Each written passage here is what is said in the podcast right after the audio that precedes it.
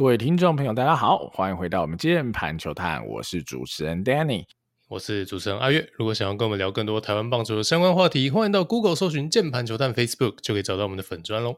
好，那经过了上礼拜啦，哈，我们跟 Sean 聊了很多跟 TBN 相关的东西，以及他自己看球的一些咩咩嘎嘎啦，哈。那今天我们就要好进入，我觉得大家应该是很感兴趣的哈一些话题了，然后我们的下集就 focus on 啊，今年中华职棒的选秀会哈，到底上可能觉得哪些球员比较有趣，我们值得多聊聊，或是有什么遗珠等等的哈，我们就用今天的节目来跟大家一起分享吧。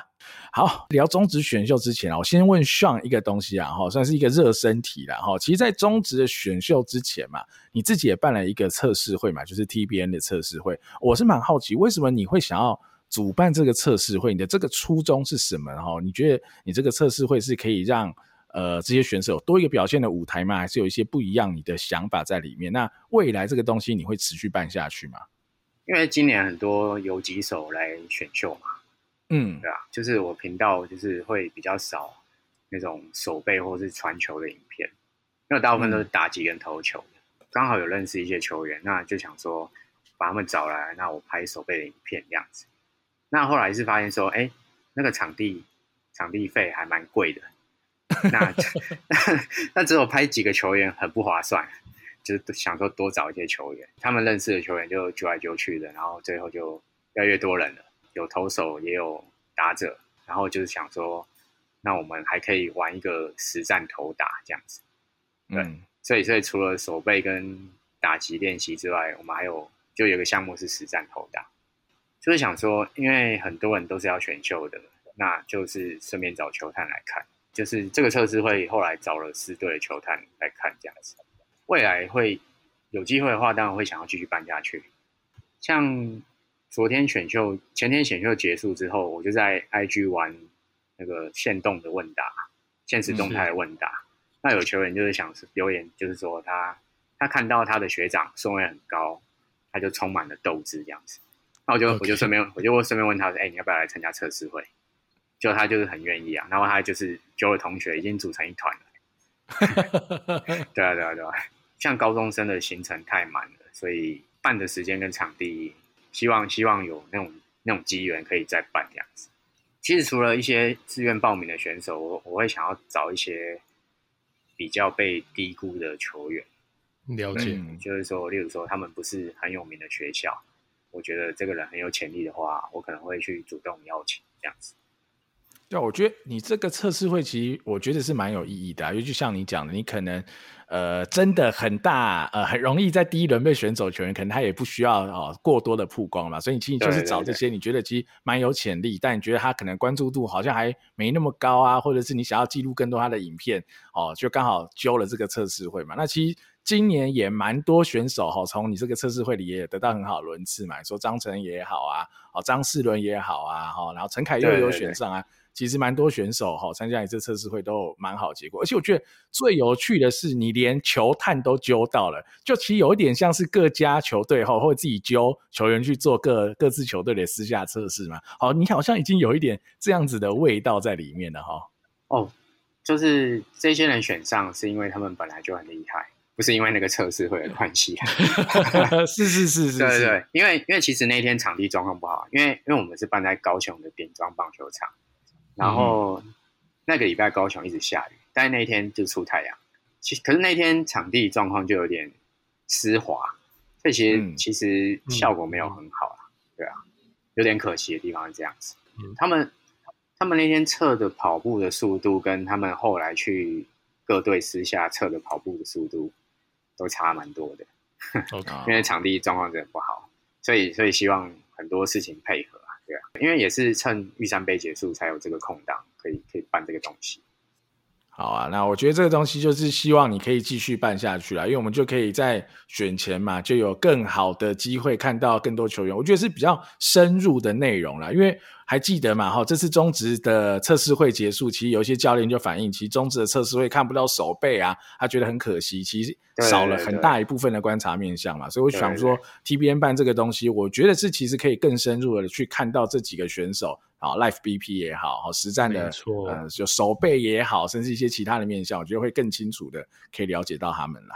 好啊，那这个热身题结束了，那我们就真的要进入哈中华职棒的选秀了。然后我觉得这个问题一定也是很多听众朋友非常感兴趣啦。就是如果啦哈，我们就不要讲哪一队选的好选的差，这种问题偏敏感哈，我们就不聊这种问题。但我们就聊聊看啦，哪些选手哈，哪些 pick 是可能比较有趣，或是可能大家哈乡民们比较好奇的，我们来听听看希望自己的想法哈跟见解啦哈。我觉得第一个。一定啦，我们要聊的不会是别人啦，哈，就是呃，许多乡民以为会第一轮选上，结果掉到第五轮的杨念祖啦。然后像你觉得杨念祖的问题会是什么呢？为什么职业球团的球探会呃看起来没有大家想象中的这么喜欢他？是原因是出在哪边呢？我还是要说，这不是场面话，我觉得六队都选的很好，他们选的 OK 没问题。因为因为我知道有些有某几队的球迷就是会觉得不够满意自家球队选到的球员，可是其实一定的，其实每队的球探都非常认真的在看球，他们选的人一定都是看过好几年、好几次，可能好几好几百次挥棒，然后得出来的一个结论，然后推荐给更上面的总教练或是领队之类的之类的高层人员，嗯。对，所以所以这些人应该都是千挑万选选出来的。不要想说，不要觉得说，哦，选的谁不是你心目中满意的人，那你就觉得你这队放枪啊，怎么样？对啊，嗯。那那至至于说要看哪一队选的好，那那其实是三五年之后的事情，你才会真正知道说哪一队选的很好，对不对？哦、就像就像二零一八年，二零一八年的兄弟，他们选李正昌，嗯、那很多人叫他们放枪嘛，对不对？因为那时候就是流行选年轻球员嘛。那他们选李正昌，很多很多人敲他们放枪，可是李正昌也是证明了自己是那时候的球探的选择，教练的选择是对的嘛，对不对？对啊，嗯，对，所以所以我觉得每队都不错，这样子，他们选的人都是他不会，他没有选到说我觉得啊靠这个很烂，根本不可能上的这种人。对，每队每队其实选的人都有职业天分，都有特殊的地方。对，好，那那再回答回答那个杨念祖问题嘛？对，这个这个球员其实很特别。你看他瘦成那样子，结果他可以打全垒打，对不对？嗯、然后他，我记得他高三打三支嘛。可是，可是看那个全垒打的投手跟投出来的球，第一支全垒打是黑豹旗的对某一个学校，好像立山高中的社团投手，嗯、那一定是慢的球的投手。那他他在三重球场这种标准球场打全垒打，哇，这种是有 power 的，有爆发力的。嗯，对。那他第二支全垒打是木棒联赛对三化高中。的一个投手，他投一一九公里的球速，对，那打出去也是，而且打因为，好像出球场嘛，对不对？那第三支是我记得是王贞治杯对西苑高中的投手，那这个这个我实在查不到他打哪一个投手，因为他那天好像没有什么直播，那我也没有去。对，呃，老实讲，西苑高中比较好的投手，王贞治杯没有打，就是那几个高一的投手，所以所以我是在猜说，那个投手也不会是非常。厉害的投手，对啊，嗯，所以他其实他高中打的全垒打的含水量是蛮高的，懂？因为那因为那样子有有点像是对打击练习的球路打出全垒打，嗯、那其实这种事情很多人都办得到，对。当然特别的地方是说，哦，他是高中生，然后他的守备位置是游击手，然后他现在身材还非常的瘦。所以，所以这些是他特别的地方。那那确实他，他他是他有很重要的守卫嘛，他是游击手嘛。其实很多比赛的 highlight 就是他有一些很不知道怎么形容，很机歪的一些飞扑美技，对不对？哎、对不对？对，那代表他运动能力也是真的有。对，那可是可是你看他传比赛的手背的细节，其实你看他的传球，他的传球其实动作蛮僵硬的。对，就是就是他有点整个手臂挥出去的那样子。对对。对，那那其实那样子传比较容易爆传，他没有用那种内野手比较简短、柔软的传球方式去传，那、嗯、这可能是大家觉得他成熟度还没有那么高的地方。对，那另外一个打击的问题就是，他对那种偏高石头球其实打的就是还不错，然后都可以打得很强劲，然后可以拉打拉得很远，有一定的距离，可是他其实。这变化球的抵抗力是非常弱的，对，嗯，像我王贞治杯，我就请假去看，那我看了他两场比赛，我总共拍了十三个挥棒，他挥空了七次，嗯，而且都是那种偏低球路，他球路辨识的能力就是还有问题这样子。我觉得其实攻守方面他有很不错的地方，但是它同样也有很一些很大的缺点。进职棒会需要很久的养成期啊，所以这就是说，有些人预测他是第一轮，但是他居然掉到第五轮这样子，甚至有很多也有一些球评预测他是第一轮嘛，对不对？嗯，对，他的确是有天分，有一些亮眼的地方，那的确也有一些缺点是，你不知道未来会怎么样的，所以前面有些人不敢选。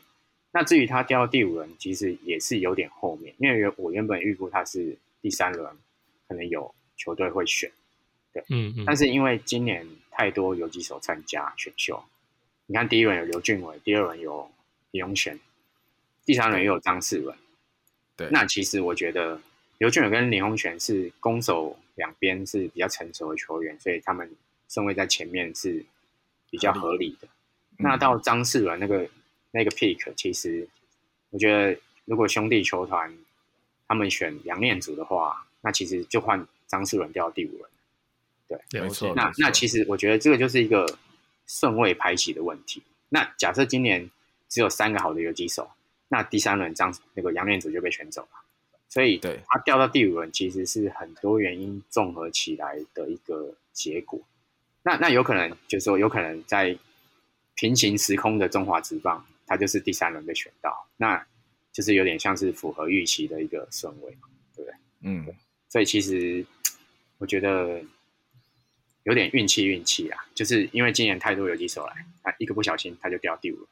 那同样，我觉得杨祥和也是同样的问题，因为我也会觉得杨祥和他是前三轮的人，对，没错。因为因为看他守备练习，真的是那个传球真的是流畅，传球防守真的是非常干净利落，对，就是你会觉得。很舒服就对了，这样子。没错，对。不过，因为他是大二的大二升大三的球员，他已经二十岁了，年纪上他稍微吃亏。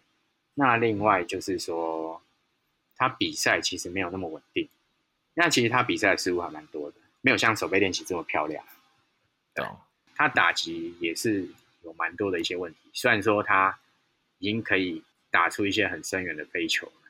对，不过他打击上面也还是有很多需要改的地方。嗯、那加上他年纪吃亏，今年又一大堆游击手，那所以他就掉到第五轮了。对，嗯，所以这其实并不是说球员不好，只是说这是大家选秀选择的问题，就是有点像是说，哎，你第三轮搞不好杨祥和第三轮一念之间，他第三轮也被兄弟选走了，然后变成张世伦、杨念祖去更后面的顺位这样子，对啊，嗯。其实，其实我觉得那个差距都很小，所以我觉得选秀进去轮次是一回事，那你可以打的，你可以在职棒存活多久才是最关键的事情，这样子。懂，完全懂。刚刚像你想讲这些点，就我们好像外行人看哦，差了两轮，差了三轮，但其实他就只是差一个游击手的顺序被选到而已，所以只是球队的喜好也好，或是球队目前。年龄层的组成也好，有的没有的，其实很多复杂的原因会决定他们可能比较喜欢哪个选手嘛，对不对？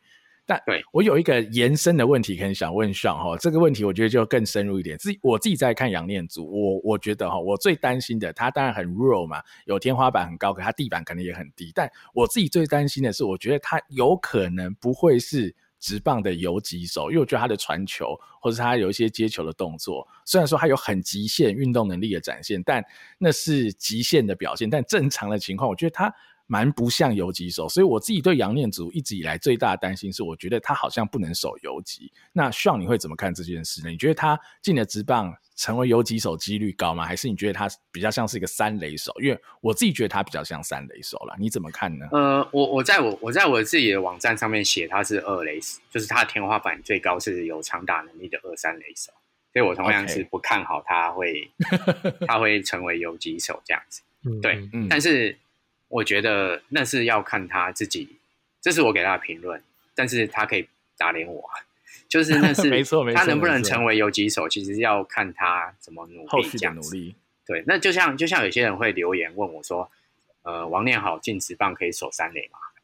那我我只能回答说，他有成为直棒三垒手的天分，可是他能不能适应直棒的急速的球速，或是他有没有办法维持稳定性？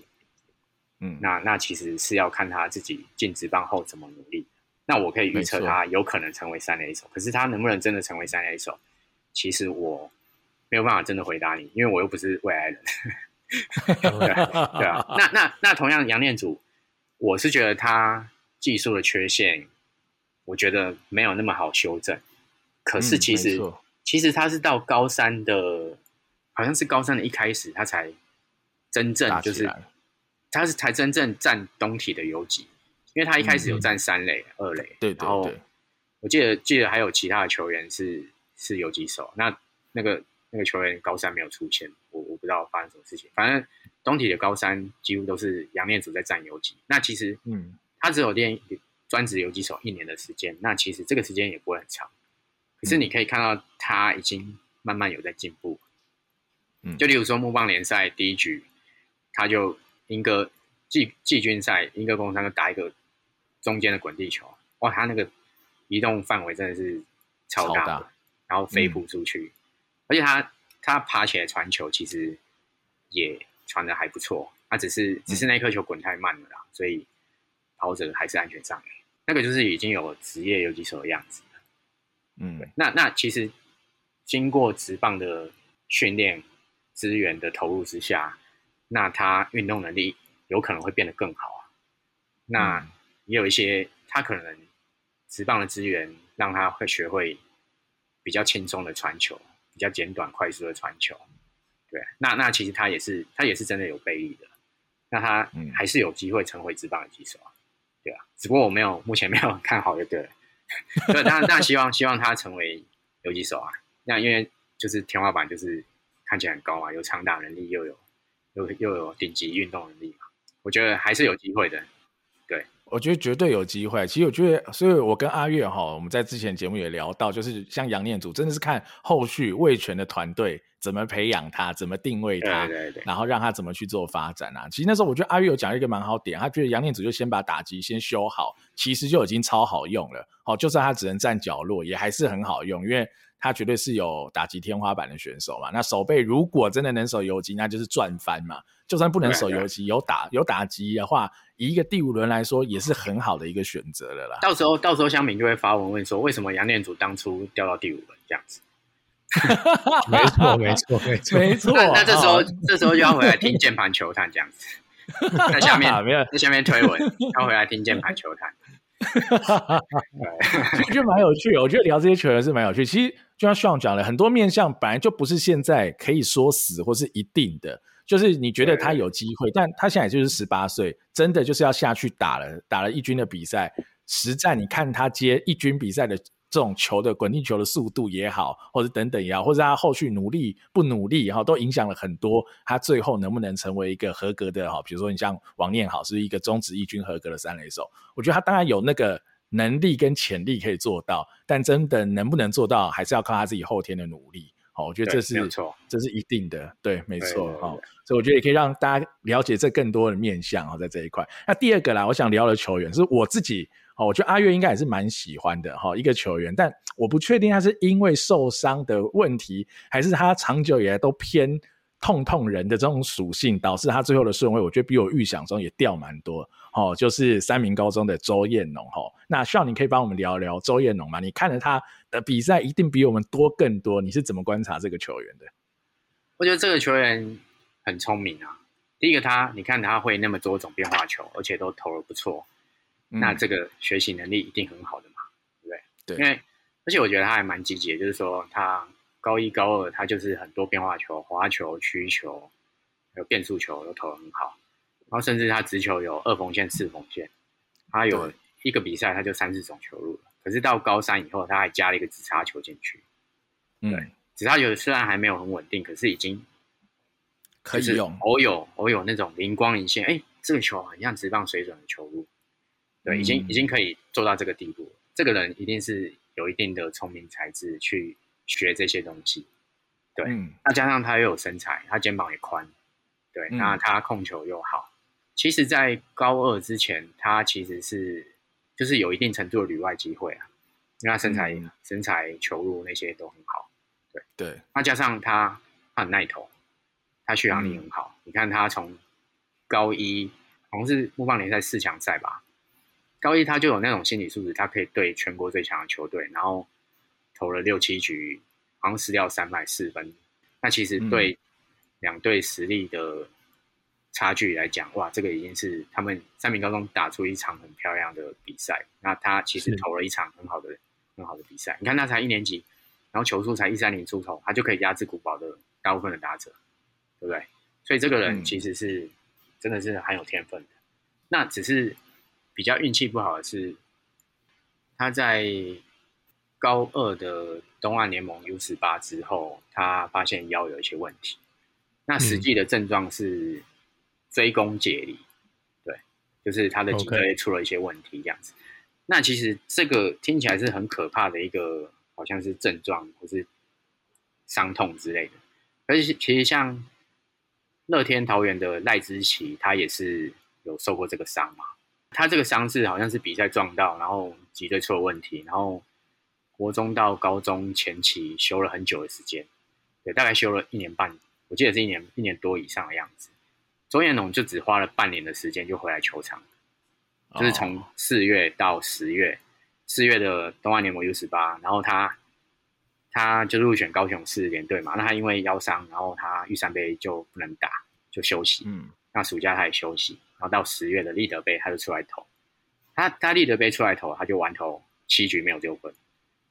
就是他一回来比赛，他就是马上进入状况，他不会像有些人还要复健赛这样子。不过那一场比赛他没有拿胜投，因为三名他没有失分，三名也没有得分。然后后来后来三名那一场 PK 赛输掉这样子。然后然后我记得我记得我没有每一场都去看，去看，可是我记得有一些比赛资讯我找到，我记得他好像后来打什么真纪恩杯啊，或是环球杯，然后都是完投，都是七局完投。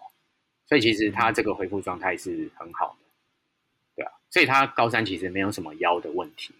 然后可是我记得到了木棒联赛之后，他其实投的还算可以。那时候就是三月底，今年三月底有王贞治杯的高雄市预赛，对，那这是一个两天的比赛，那就是普门、三名跟高苑互打。第一天好像是三名对普门吧。呃，忘记是谁对谁，反正第一天他出来救援，第二天的比赛他他对普门投三局，救援三局，那那个比赛是连打的，然后嗯，就是因为投完三局之后，接着对高院打地区的冠军赛，然后他继续先发，所以他两天投了十一局这样子，对，那那就是当然是蛮累的一件事情，然后嗯，休了几天之后，他又出发去东岸联盟，他就加入高雄市联队去东岸联盟。他去东岸联盟，就是有休几天，然后好像最后两天的比赛，他有出来丢两局跟三局，就是也是连续两天投，嗯、所以等于一个礼拜他一个礼拜他投了五场比赛，然后投了十六局，对，嗯，那其实他投到最后一场比赛，他还是他对东体，他还是救援三局，他还是球速可以大概一三八到一四三，其实就是正常的水准，那时候看起来就是蛮正常的。那结果好像是比赛结束休息一阵子之后，反而就是开始出现手肘发炎的情况，对啊。嗯、那那其实他要选秀，就是剩下一个比赛玉山杯嘛，那就是也有在想说要打或不要打，对啊。但是但是我觉得你吃止痛药打止痛针去参加那个比赛没有意义啊，对啊，嗯，你就只是装成你没有伤，可是你那个伤没有好。就是会变得更严重，或是影响你更久，这样子。没错，所以他就是算是忍痛放弃那个比赛，这样子。那当然，大家因为他高二的那个伤病史，那高三又遇到这个大比赛，没办法出赛，那大家就是会对他一定有一些疑虑嘛，对不对？会觉得他、嗯、他是痛痛人之类的，对啊。那那所以就是这个是他顺位掉的一个原因之一啦，最大的原因之一啦，对啊。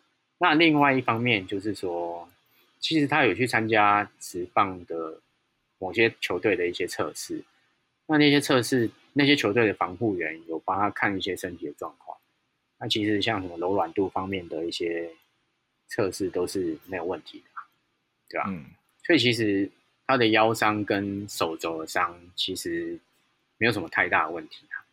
那据我所知，就是他最近有在牛棚，然后第一次牛棚是一三四嘛，第二次牛棚他就丢一百四，对啊。其实你.你牛棚丢一百四，那你实战实战就更快更快啦啊，对啊，因为实战有那种情境，肾上腺素会爆发，那让你、嗯、让你爆发力更好嘛，对啊。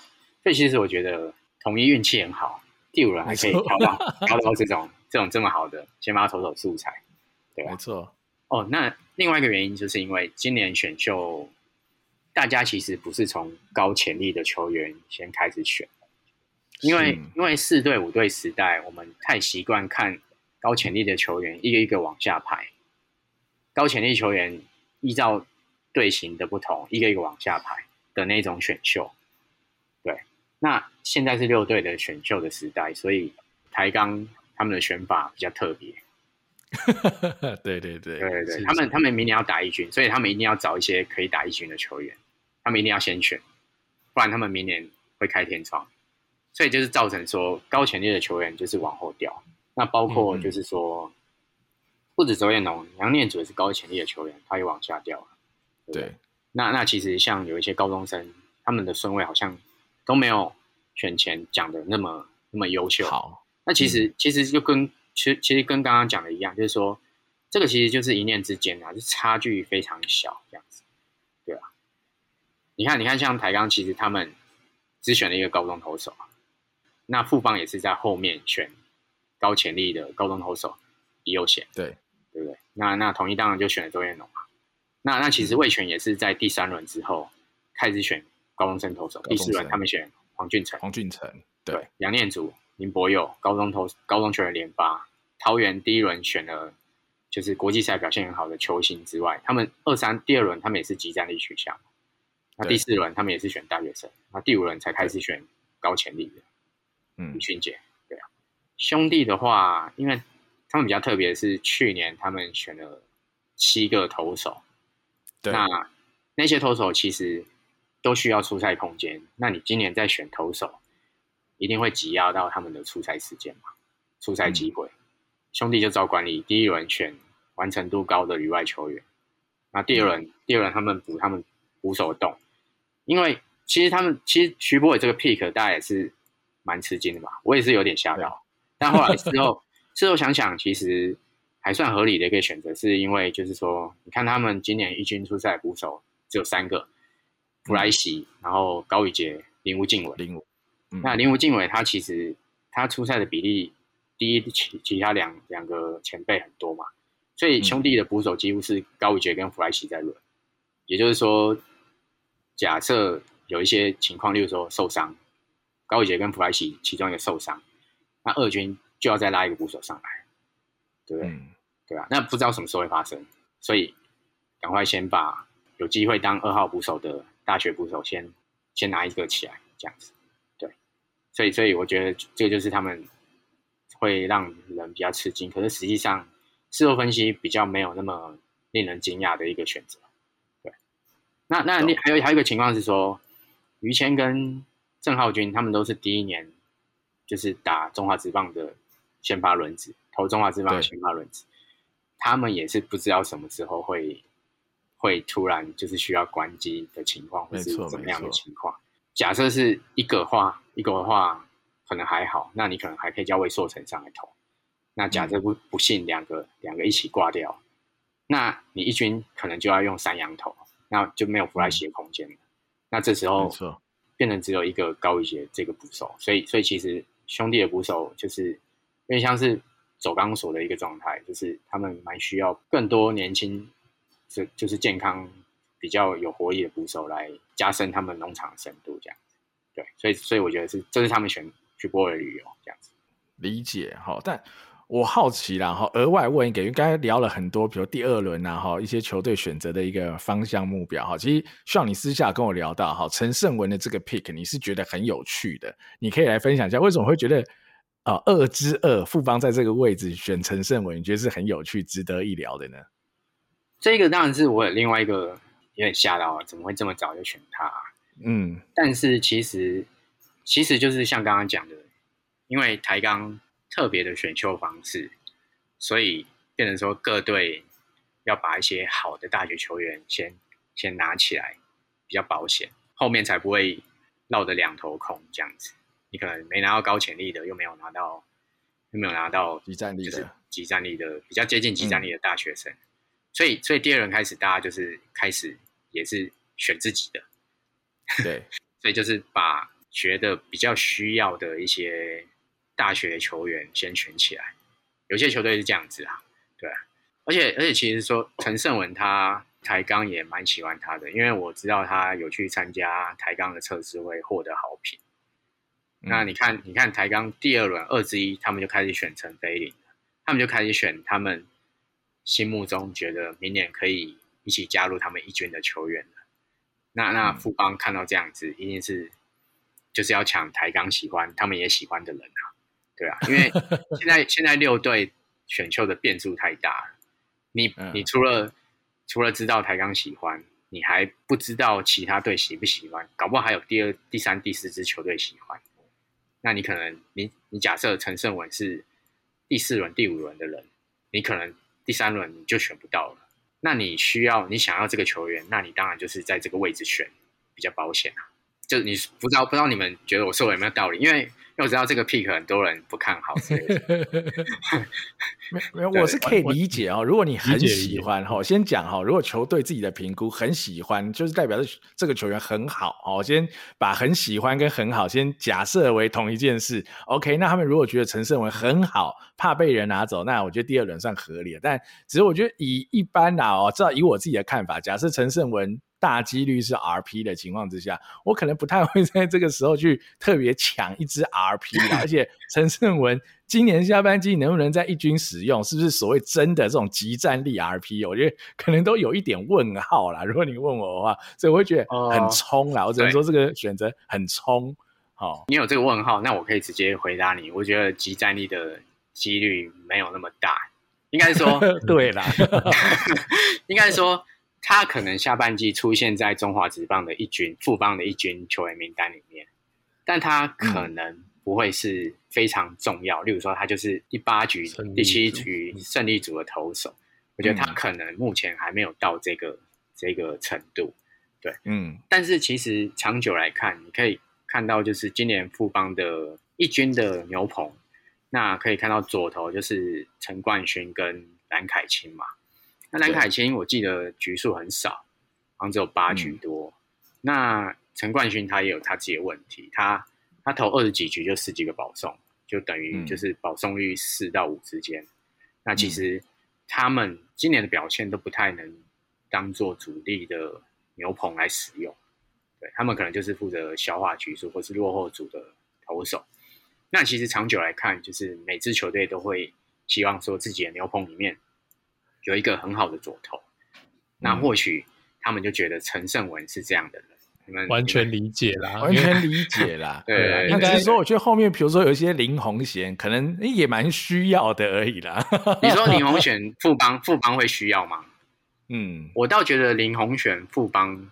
不是会很需要，因为他们去年他们比较喜欢池恩齐他们嘛，池恩齐、林月谷，还有后面那个福大游击手，他们才进来打一年，还有还有刘俊豪嘛，对不对？对，还有王胜伟，他虽然他现在在受伤嘛，对不对？他今天的比赛先发了啦，在一局、哦，他今天比赛先发，对，又先发了游击手，哦，又又换一个游击手了，那又换回王胜伟了，哦，他们要他们说明。志在必得，下半季啊，对，是是是，对对，就是就是说，你去年选那么多游击手，那你当然是要给他机会啊，你不要说完全懂。所以你今年再选游击手，那那就是有点有点打脸你自己去年的选择嘛，对不对？你用不到一年，嗯、你都还不知道他的一整个球技的能耐，你就你就要换人，你就要让他们出赛机会变少，那这样子是很不合理的事情啊。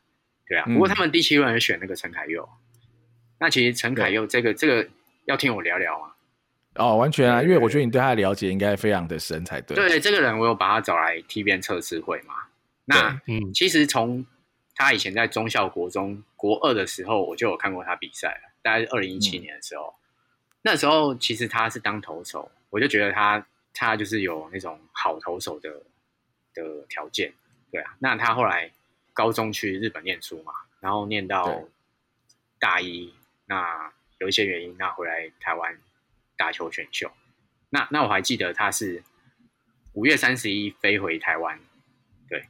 那他隔天马上去练球，这样子，对，嗯。然后后来好像因为他有认识一些人，然后台钢去找他去随队这样子，对，嗯。然后后来我就办了这个 TBN 测试会，办完之后就是就是他经纪公司有帮忙他，然后去帮他找很多球队测试，所以他总共一共去了五支球队测试这样子，对，嗯，对。那当然大家就觉得这个球员其实是有有打直棒的条件，可是毕竟是呃突然回来的，然后平常的比赛还没有在 follow 那。就是有点像是没有长期追踪的这种感觉，也没有看过他正式比赛。嗯、那虽然说他去测试，听说只是光是牛棚就可以投一四五一四六，然后变化球也投的不错，就是大家都好评。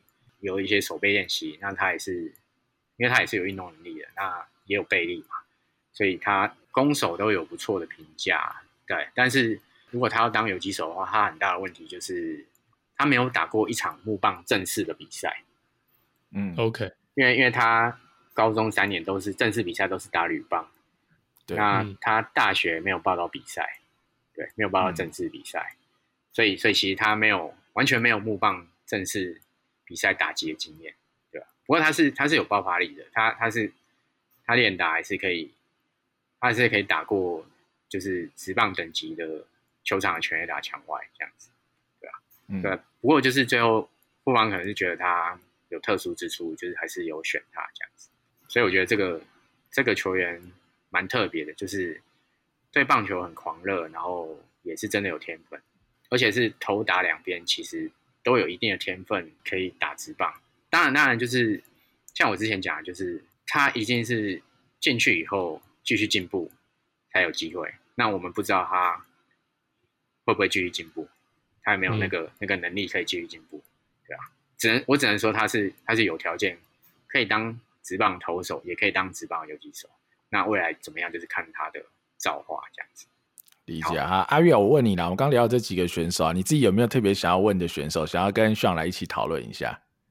嗯，我觉得我先补充一下刚刚 Sean 讲选秀的这个策略这一段，就我还是想要传达一个意思给我们的听众朋友啦，就是说，我觉得 Sean 的意思我完全理解，我也蛮认同的。就是其实因为每一队他绝对都不会对自己的选秀结果太过不喜欢，不然他当下就不会这样子选了。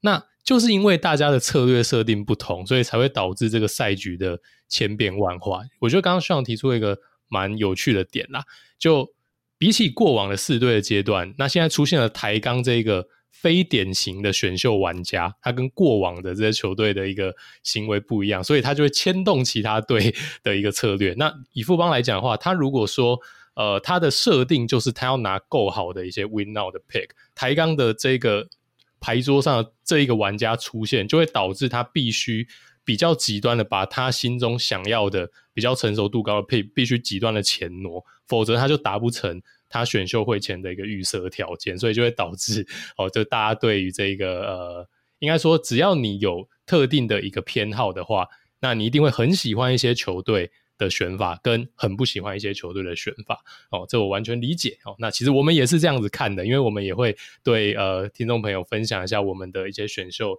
的喜好程度啊。但我必须强调了，我完全理解为什么。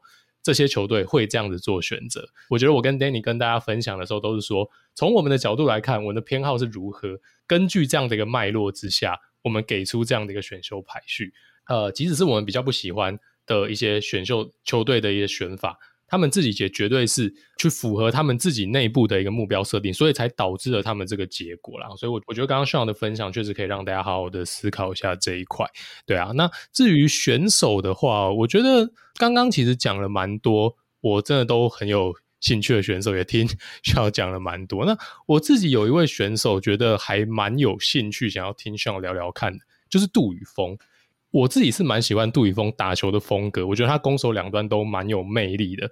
我在看东体的比赛中，因为我觉得东体的野手阵容都蛮有魅力的，就他们挥棒的企图心跟他们整体的一些攻击层面的展现出来的东西，我蛮喜欢东体这一支球队。像我怎么看杜宇峰这位球员，跟你觉得他今年在第六轮呃入选的这个轮次，跟你原本的预估是是不是接近的呢？嗯，我原本以为他是比较会没有机会的。嗯，了解。先先讲一些问题，就是就比较小资，然后是比较接近，嗯，接近比较接近纯二垒手的。的球员，对，然后大概是这两个问题是我觉得他机会比较小的原因。不过我乐天在第一轮看到有选他，所以代表说他他们还是很看好他的，才会选他。嗯，对。那其实这个人也是有很多优点的，就是说你看他这么瘦弱的身材，然后他可以打出一些很快的球速，没错。没错。所以所以当他的身材变壮之后，他的挥棒可以。维持那种漂亮的水准，那他是不是会很有想象空间？这样子，嗯。那第二点，他他在二垒就是会让你觉得有那种玩球的感觉，就是说好像很轻松，他就把一些球接到，然后是一个处理的很漂亮，是一个漂亮的美技，被他轻轻松松的就完成了，这样子，你就觉得看的也是蛮舒服的这样子。对，所以所以其实他是有一些运动能力的。对，在 U 十八的那个。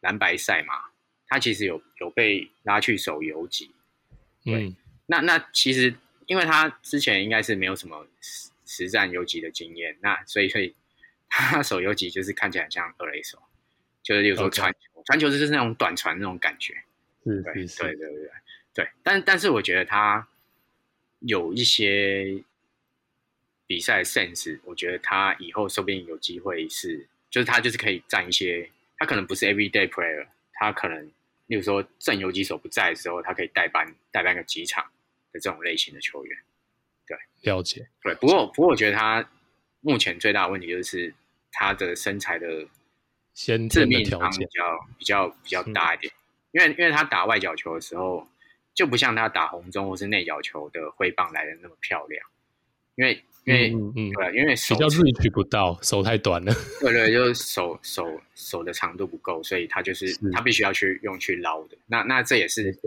这也是他进直棒的一个课题。所以所以就是回到又重复了一次这个讲法。他他我们可以预测说他可能有直棒天分，他可以站稳职棒，但是实际上他变成哪一种球员？他要变成万年二军球员，或是他变成一军先发，那是看他怎么努力的。对。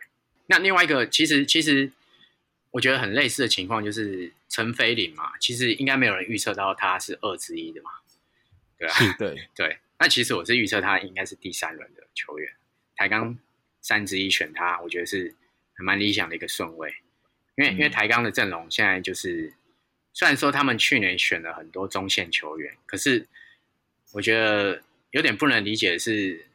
一个事情，那也是中职各队的一个困扰，就是说，就是台钢的二军的比赛，这个是到几月几号啊？七月十四号的一个结果，嗯，就是台钢的游击手曾子佑守了三百四十七局，马许浩守了四局，其他人是零局，嗯，等于是说台钢把全部有几手守备的时间都给曾子佑练。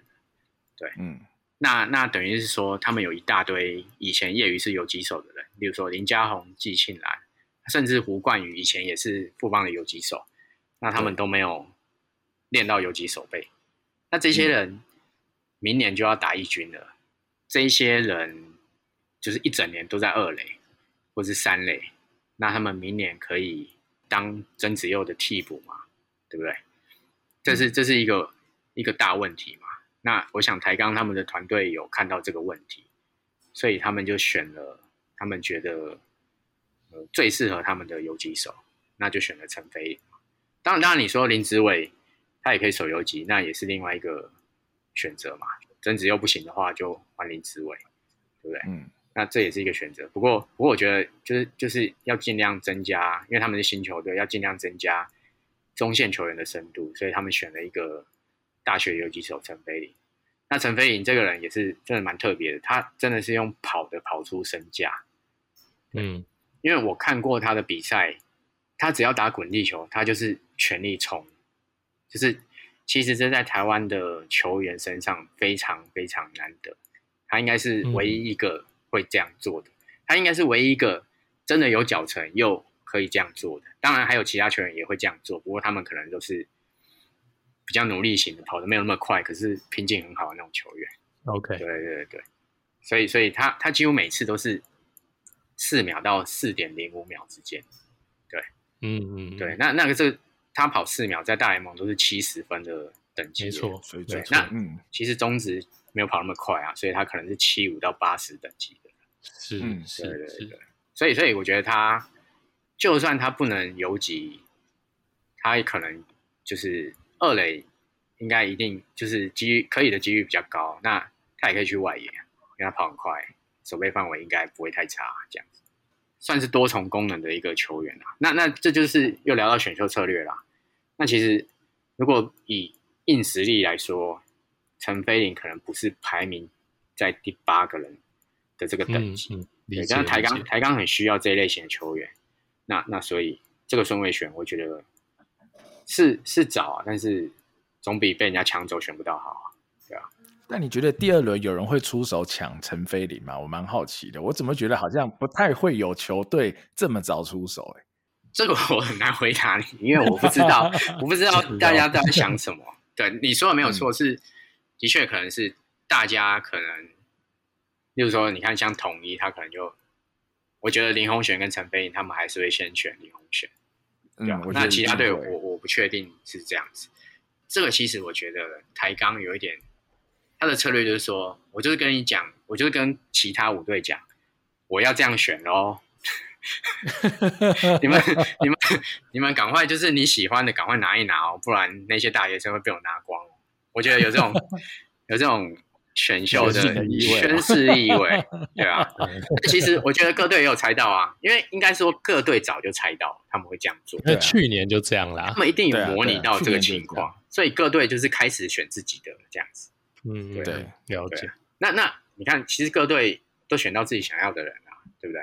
嗯，对啊。你看，你看，像桃园选到林华伟，他们说要给他先发嘛，代表说他是排名很前面的投手嘛，对不对？对，对啊。那那你看兄弟选到许博文嘛，对啊。那台钢其实也不太意外，选了一个捕手，对不对？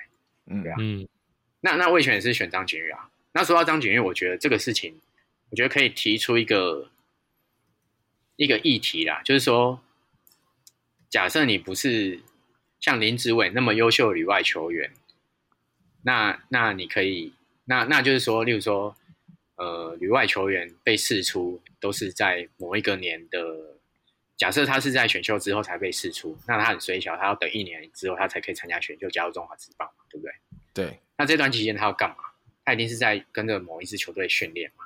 对不对？对，那职棒的资源一定是比业余或是你自己去国中、高中母校、大学母校来的更好一点嘛，对不对？对啊，嗯、所以一般人都会找个职棒队来待着，然后得到一些职棒资源。那这样变成说，像张景玉或林辉胜这一类的球员，他们等于是可以选择自己要参加的职棒球队，这真的可以自己找他要的球队去去跟着练嘛？对啊，那。这样子有点违反选秀精神啊，对不对？啊，完全懂你的意思，因为就会只有一队知道最近他过的他的状况是怎么样了。对啊，对啊，你看像张景玉，就是他有去 U 哎，他有去亚运培训队投几场比赛，可是也只有投几局，那可能还是会有很多疑问嘛，对不对？那一定是魏全最了解他。那同样的林慧胜在兄弟也是同样的情况，所以我觉得这个、嗯、其实我觉得我不是对对这两位选手有意见，我是觉得这个好像有点专制度漏洞的地方。对啊，对啊，对啊，对啊，完全理解，完全理解。我我会觉得这个是一个可以讨论的一个议题啊。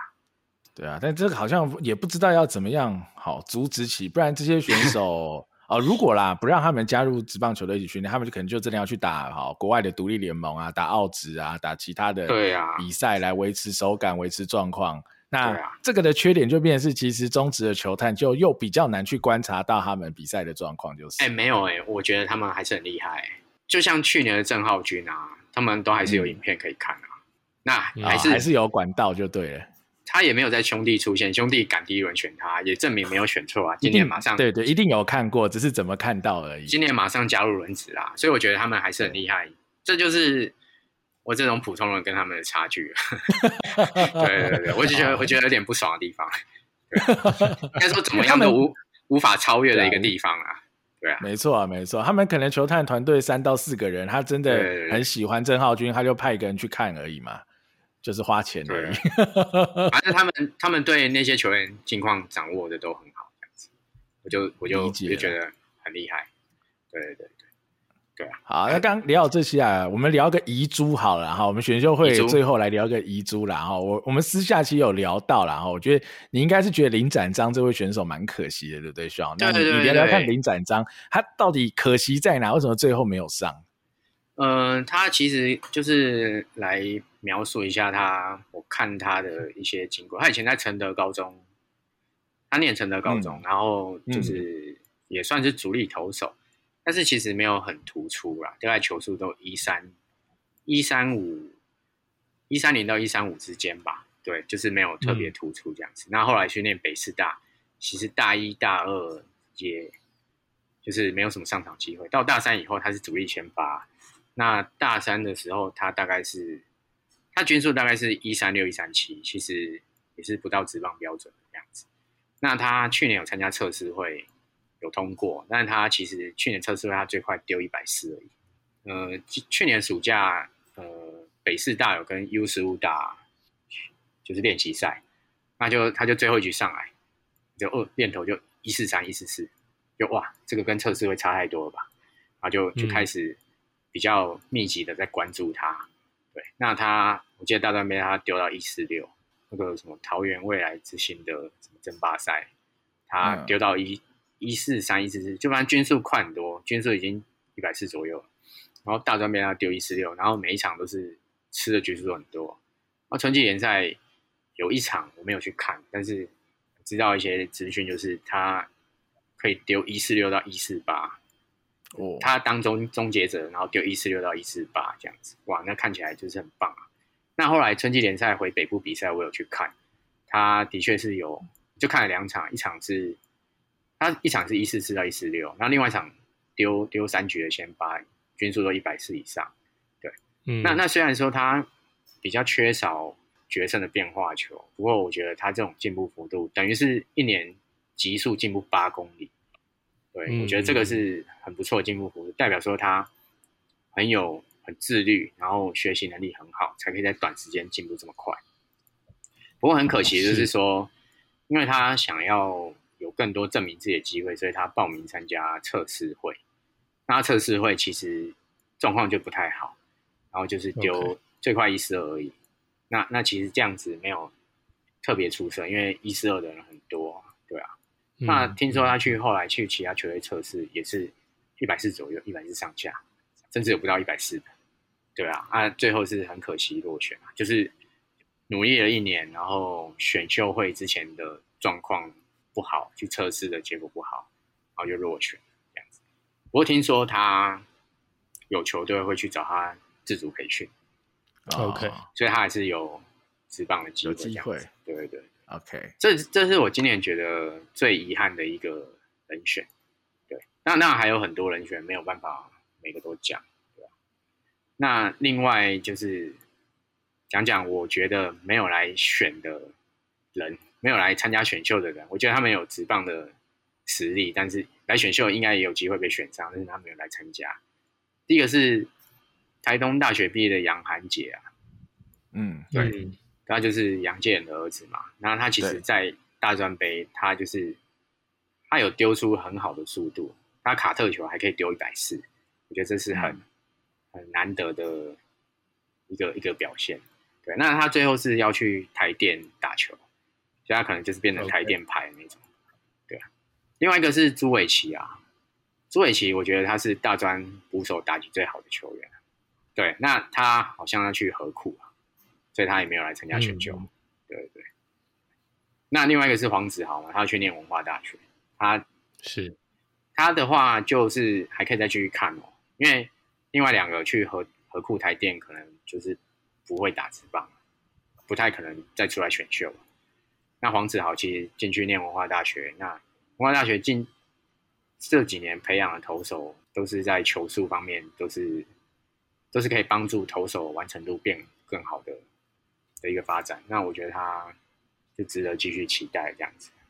像我可以请问你一下吗？就是关于黄子豪，你觉得因为今年的池子哈，他出来选，我觉得应该是保底二轮吧，哈，有机会挑战第一轮的选手。他去念大学，你觉得他是想要出国，所以他没有来选，还是他有什么其他的原因，所以不出来呢？其实我觉得我不认识这个球员，不过他去念大学就变得很多种可能了。他有可能，他有可能他进步的更更快。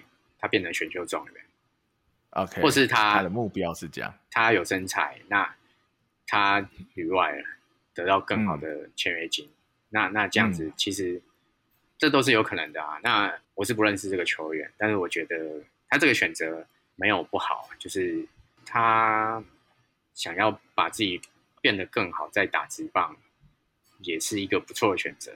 我觉得球员不要听到说什么哦，你是前三轮的人。然后你就跑来打直棒，对，我觉得这样子是最不好的。不要为了打直棒而打直棒，这样子，知道自己是不是真的有实力可以在直棒生存，再来挑战是比较好的事情。因为像我觉得.我觉得很多大学球员还没有那么成熟，就是他们可能打好一年的成绩，他们就来选秀了。那有被选上，但是顺位在比较后面，那他因为有一些比较大的缺点，在职棒可能没有办法。就是获得改善，因为直棒是强度很高的地方，没有没有没有很多的时间让你在那边试试一些新的东西，所以其实这些球员有一些缺点没有办法在职棒改掉，那变得说他很快就被淘汰了，那其实也不是很好的事情。嗯、那那你不如在大学你把自己的缺点修正之后，你变得比较好之后，你再去挑战职棒，可以在职棒存活的更久，可能会比较好这样子。好啊，那今天其实 Sean 已经分享超级多啊，我觉得我跟阿跃应该是听得哦非常的满足啦，我想听众也听得非常的满足啦。最后啦，来请教一下 Sean 啦，那关于 TBN 的未来呢？哈，我觉得 TBN 你走到现在也八年九年的时间嘛，哈，从一五年到现在，你未来的发展愿景，你有机会跟我们分享啊，看看你未来的愿景嘛，或者你有什么特别想达成的目标嘛，在未来的日子里？嗯、我我会分为几个层面嘛。第一个就是短期的，我希望有在办测试会的机会，可能就是明年，OK，明年玉山杯的下一个礼拜办一个测试会，然后找，嗯，不知道就是看可不可以这次找满各队的球探来看，然后球员也找的很好，有选秀前几轮的这样子，嗯，对，希望希望有机会达达到这样子。那第二个，第二个我我有在我网站写文章，那我希望可以把它写得更接近球探报告，对吧？因为因为其实现在比较多描述是我看在球场看到球员的优缺点，那其实技术方面的东西是我比较弱的地方，那我可能希望这一方面的尝试有更多，呃，更多的 knowledge 这样子，那那就是可以写出更好的选秀介绍文这样子。嗯，那第三个最后一个就是，其实我们团队的人。就是有有一些异动，那就是希望之后可以有人加入，然后达到永续经营的一个方向。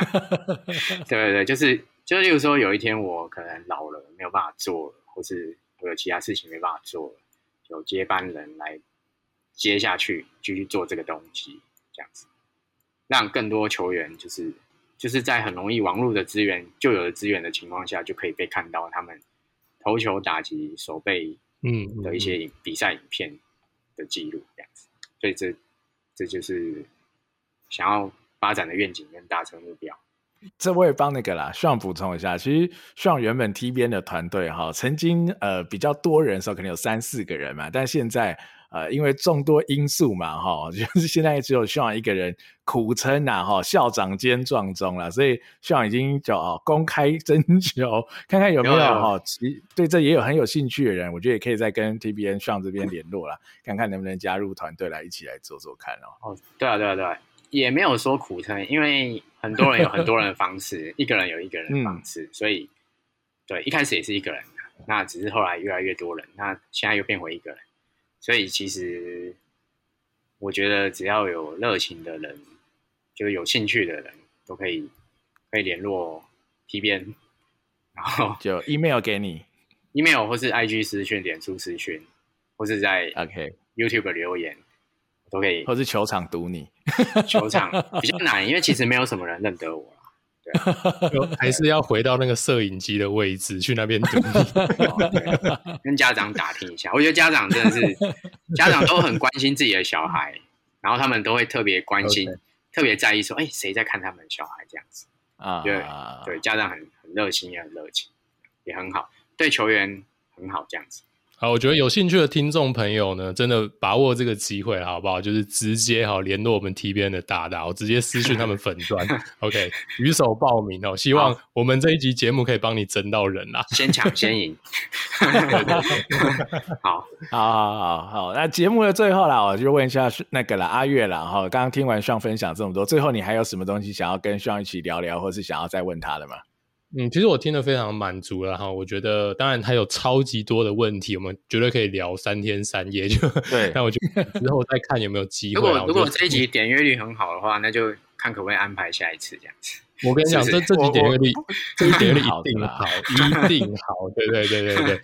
嗯，我觉得最后我我私人，然后身为一个球迷，然后呃，我们开了这个节目也一年多了，其实也接触到很多喜欢棒球的这个听众朋友，我真的。真的要跟就是 Sean 还有 TBN 的团队真的致上最大的敬意啦！我觉得你们绝对是让台湾棒球的这个环境哦，不管是职业球队也好，还是学生棒球也好，甚至是球迷观赏球赛，还有了解学生棒球的这个层面上，觉得都提升了非常非常多啦！我真的是非常的 respect 哦，希望你们可以继续做下去。那我私心期待，啊身为一个粉丝哦，我觉得。这个 Sean 大大呢，如果你们能多办测试会哦，如果是真的是经费上的话呢，是不是我们可以开放所有下面的听众朋友抖内 多办几场？那我觉得办在天母棒球场这样子哦，可以可以可以。大巨蛋落成以后办在大巨蛋。天母棒球场的场租好像没有很贵哦，因为我发现说我们球队的那个 OB 赛好像就要租天母棒球场，哦、没有现在现在应该比较贵了 对对对对，现在是人工草皮耶，对，而且有味全在在里面。哎，我我我还要补充一下，就是虽然说现在是最近团队是一个人，不过今年的选秀影片还是有很多过去的成员帮忙拍的影片啊，了解了解，啊，所以还是还是非常感谢他们的的帮忙，过去的帮助这样子。了解了解，我我觉得未来如果你有办更多这样的活动啊，我直接敲碗哦，身为一个粉丝，就我真的很 enjoy 看你这一次测试会的影片，因为看到很多手背还有。他们打击练习的一个状况，我觉得，因为其实高中球员或是年轻球员，他有时候比赛他展现不出来他真正的一个样貌，因为他们还比较不成熟。对啊，对啊，对啊，这个就要提到提到一个球员，嗯，赖家峰，西苑高中的赖家峰。啊，对，有进到培训队，没有没有，他没有培训队，没有没有没有遗珠，因为西苑都没中。培训队的遗珠，但是是那个有进最佳阵容那个，对对对，最佳最佳外野手。这样子。这这个人就是他，就是打击练习会帮很好。那比赛没有没有那么好，对，所以所以我觉得这个人可以继续 follow，他要去念国体大，之后可以继续继续看下去，嗯嗯，看他会不会变成真正的长打者这样子，嗯，没问题。好了，我觉得今天节目已经超级无敌丰富了，我相信大家应该听得很爽。然后要加入的人哈，我相信你一定会找到各种方式联络到 Sean，然后来跟 Sean 聊聊看啦。那我自己啊，哈，私心阿月已经把这比较大的愿望许完了，然后我，我私心啊，最后为我们自己键盘球探的频道许一个小愿望，就其实我们的节目定期还是会做一些，比如黑豹旗相关的内容啊，或是一些学生棒球相关的集数哦。希望未来有机会，时间允许，都可以邀请 Sean 来跟我们一起聊聊这些。好，呃。他在就学生棒球里看到的东西，因为我想 Sean 看到的观点一定会更详细、更更多元，而且更深入哈。我觉得可以让大家有更多不一样的感受，跟不一样的发现啊，在我们这个 podcast 里面都可以听到了哈。那最后还是再次感谢 Sean 啊，也感谢 TBN 哈，然后让我们可以看到这么多好的影片，然后好的文字、好的记录，然后也让这些球员有一个很好的动力，打好每一场比赛，因为他知道。有一个人 在盯着他，而且 录下来会放在 YouTube 上，可不能偷懒哦。所以希望可能也帮助了台湾棒运大大的发展了。然后好了，最后再次感谢上，也感谢大家的收听哦。那我们键盘球探就下次再见啦。我是主持人 Danny，我是主持人阿宇，我们下期再见喽，拜拜。下次再见，谢谢，拜拜，拜拜。